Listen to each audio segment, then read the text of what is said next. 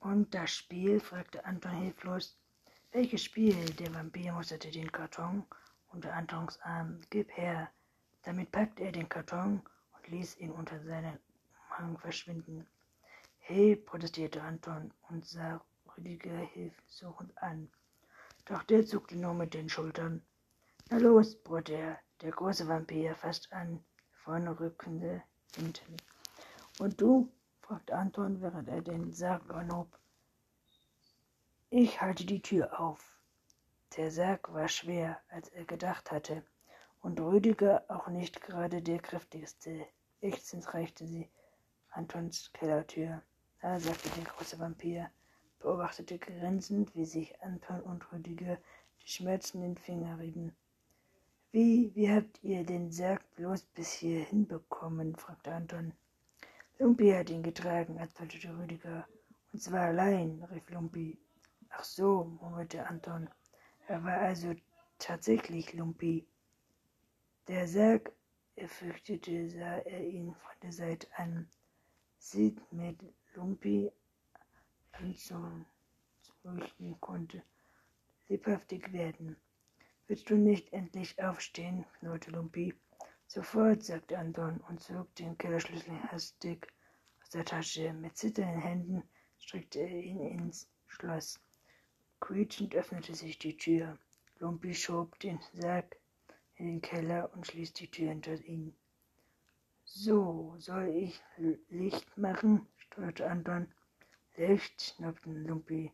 Bist du verrückt? Aber wir können doch gar nicht sehen.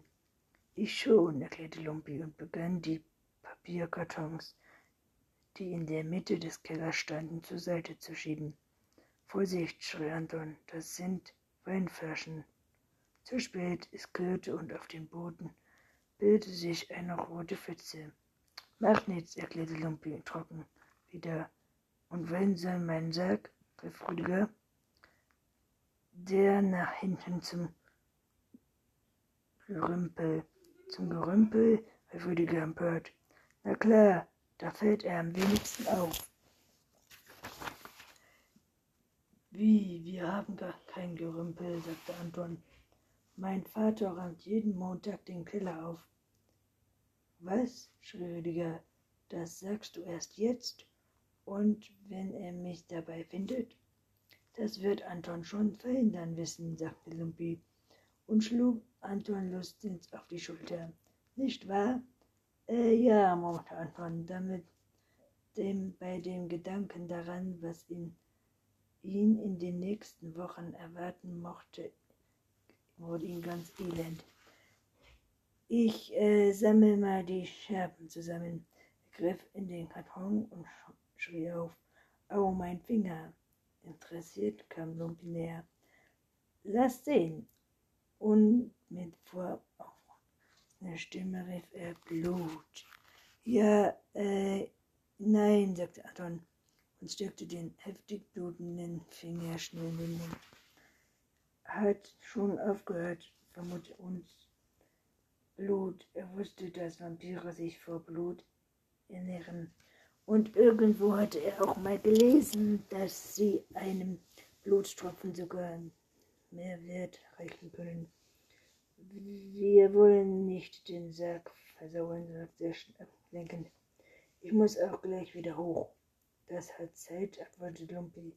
Erst will ich deinen Finger sehen. Hier, sagte Anton. Der Schnitt war noch da, aber er blutete nicht mehr. Lumpi beschwörte jeden einzelnen Finger. Nichts, murmelte er. Wütend drehte er sich um. Komm her, Rüdiger an. Wir den Sarg endlich weg. Ich habe Hunger.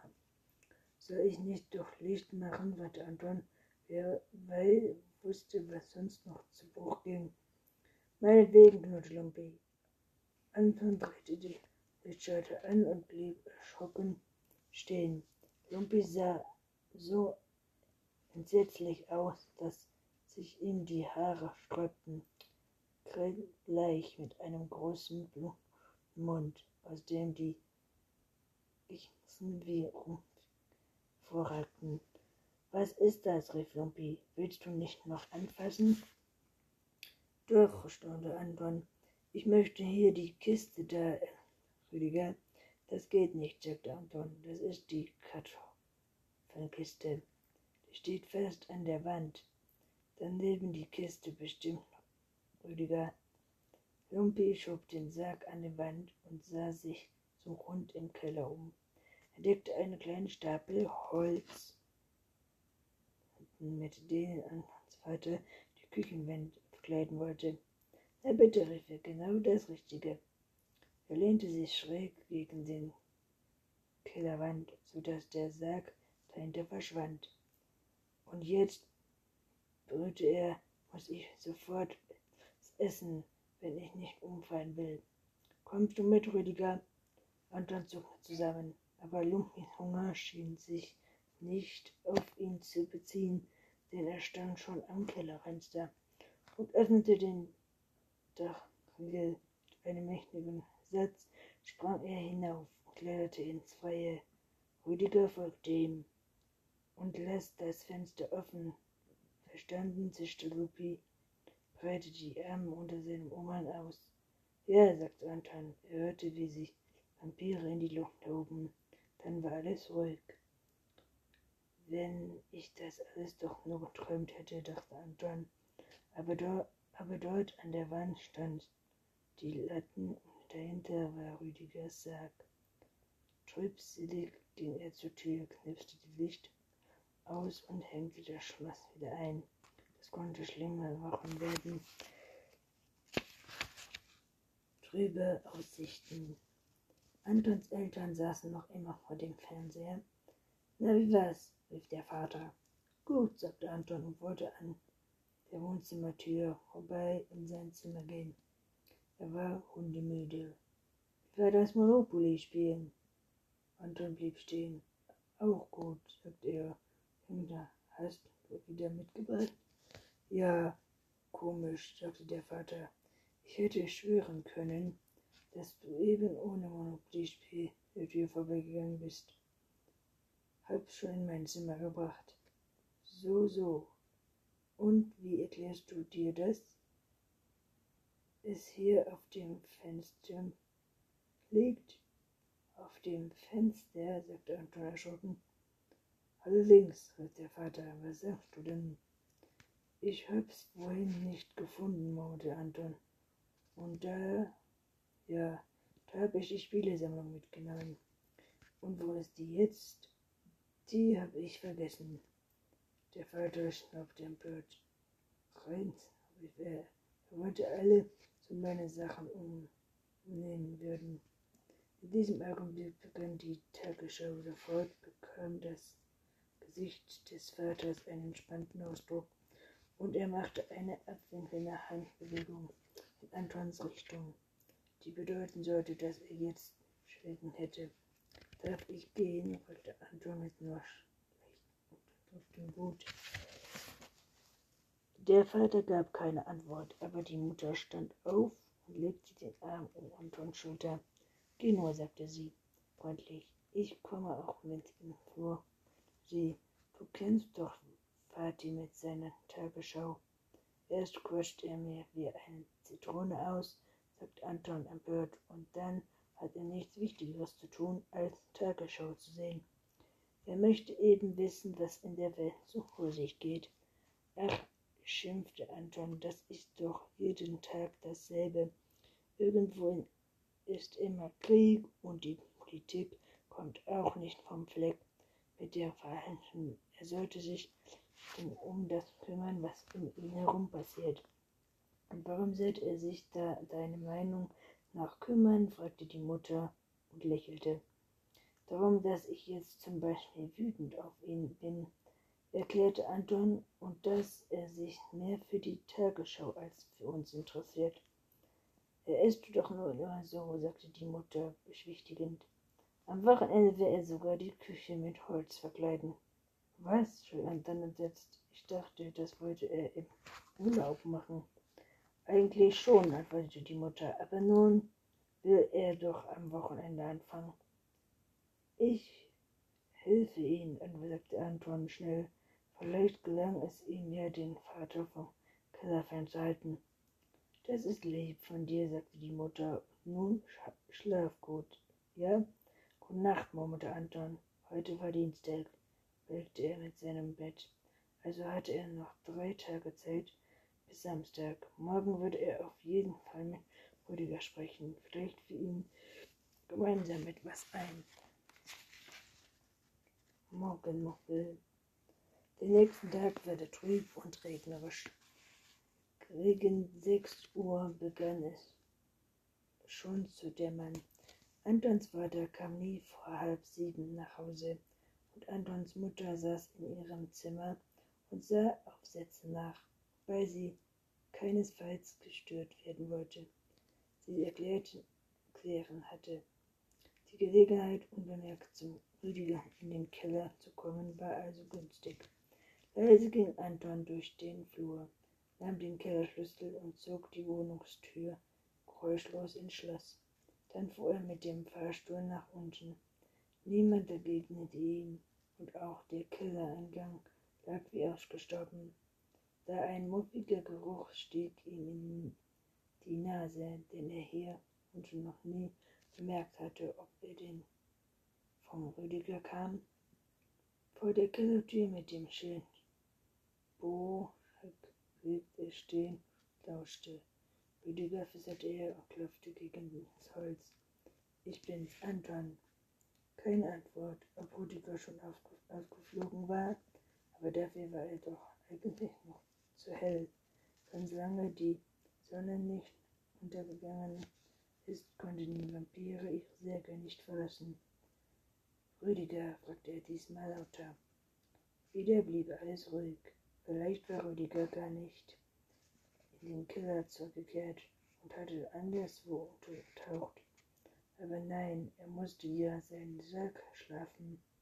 Anton klopfte noch einmal, als auch dann keine Antwort kam, schloss er die Tür und trat ein. Dämmerlich sah er saß da. Gleich musterte Rüdiger den Sack sein, vorsichtig und hörten herum und besah den Sarg. Dahinter, der Deckel war geschlossen. Nur der Mond deutete an, dass belegt war. Im inneren Sarg hören wir das Ächzen, Poltern, Krachen. Gleich darauf erhob sich langsam der Deckel. Rüdiger, ausgeschlafenes Gesicht tauchte auf. Die Augen waren noch geschlossen, nur der Mund war zu eine herzhaften Gähnen geöffnet.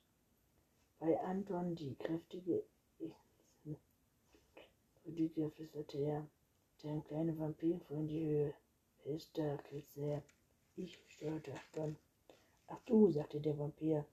Gleich erreichte sich. Ist was, was passiert?